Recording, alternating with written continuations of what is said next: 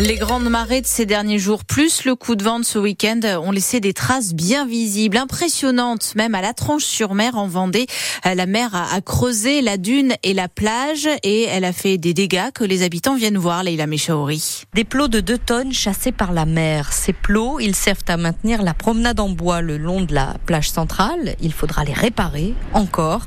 À quelques mètres, le haut d'une jetée est presque enseveli sous le sable. Le vent et la houle ont creusé un cratère au milieu de la plage qui se remplit à mesure que la marée monte. Ah oui, on dirait un lac, c'est quand même impressionnant. Jean-Claude et Catherine ont une maison secondaire ici à 300 mètres de la mer. On se dit qu'on n'est pas grand-chose à côté de la nature. Hein. Dans le secteur du parc du Rocher, la scène est encore plus impressionnante. Les tempêtes successives avaient déjà creusé la dune telle une falaise au pied des maisons. Elle a encore été grignotée. Je voudrais pas avoir ma maison là moi. On voit que par rapport à il y a deux jours, euh, c'est la cata là. C'est catastrophique. Une entrée de plage éventrée, des piquets de bois de 3-4 mètres de haut à terre, les très gros ballots de paille censés les renforcer envolés.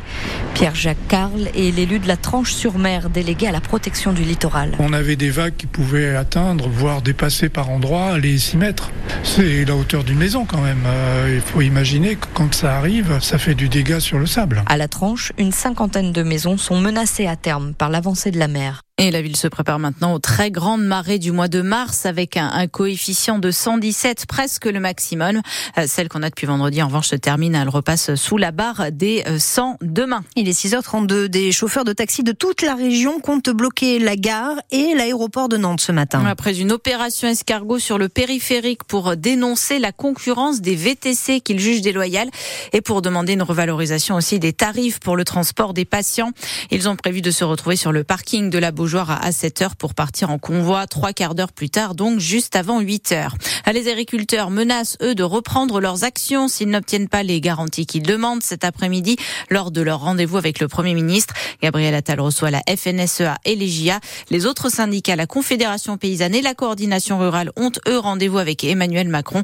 C'est la première fois que le chef de l'État rencontre les agriculteurs depuis le début de leur mouvement de colère. Ces deux mobilisations des taxis et des agriculteurs, ça fait partie des sujets dont nous parlerons avec le préfet de Loire-Atlantique tout à l'heure sur France Bleu Loire-Océan.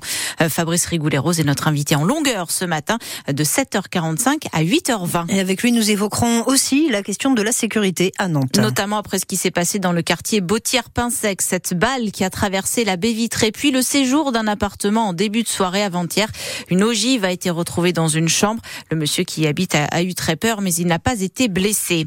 Euh, une école de La Roche-sur-Yon a dû être évacuée à cause d'une odeur suspecte à la cantine au moment du déjeuner. Une centaine d'enfants et une vingtaine d'enseignants.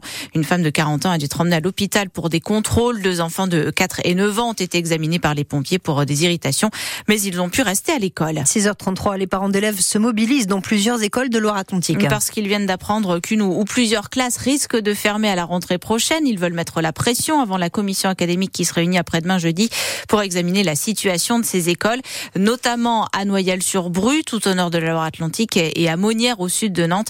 Rousseau a deux enfants à l'école primaire des Trois Moulins à Monnières. Les craintes, elles sont avérées, c'est-à-dire que quand on a peu d'élèves par classe, on a le temps de s'occuper de chacun des élèves. Plus il y a d'élèves dans les classes, moins c'est le cas. Donc ça, c'est un premier argument qui semble être euh, compréhensible par tout le monde, je crois. Il y a la situation euh, aussi particulière de Monnières, où il y a un fort dualisme scolaire entre l'école privée et l'école publique.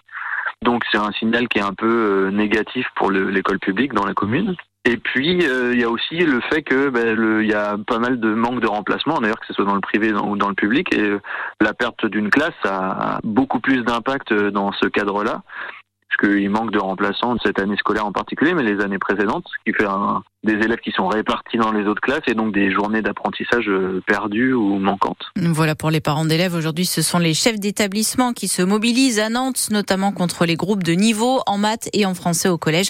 Ils ont prévu de manifester devant le rectorat tout à l'heure à 13h.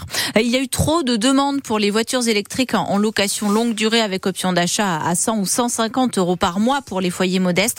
90 000 demandes à la la fin du mois de janvier, alors que l'objectif du gouvernement c'était 20 000.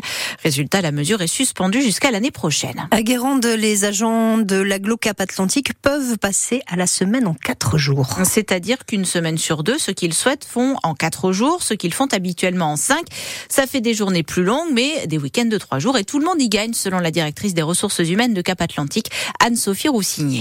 On a rencontré un, un vif succès, effectivement. Euh, parmi les 221 agents qui pouvaient y prétendre, on en a 113 qui ont opté pour l'aménagement du temps de travail. Ça veut dire que ça représente 51% des personnes. On est vraiment dans une logique euh, d'attractivité, mais aussi d'amélioration hein, des conditions de travail de nos agents euh, en place, contribuer à un bon équilibre euh, vie perso et vie professionnelle. Donc ça répond à une demande et un besoin de leur part. Ouais. Et au final, ça change pas grand-chose pour vous, pour le fonctionnement? Effectivement, ça, on voit bien là, après un peu plus d'un mois et demi de mise en place, que euh, ça ne pose pas de dans les services.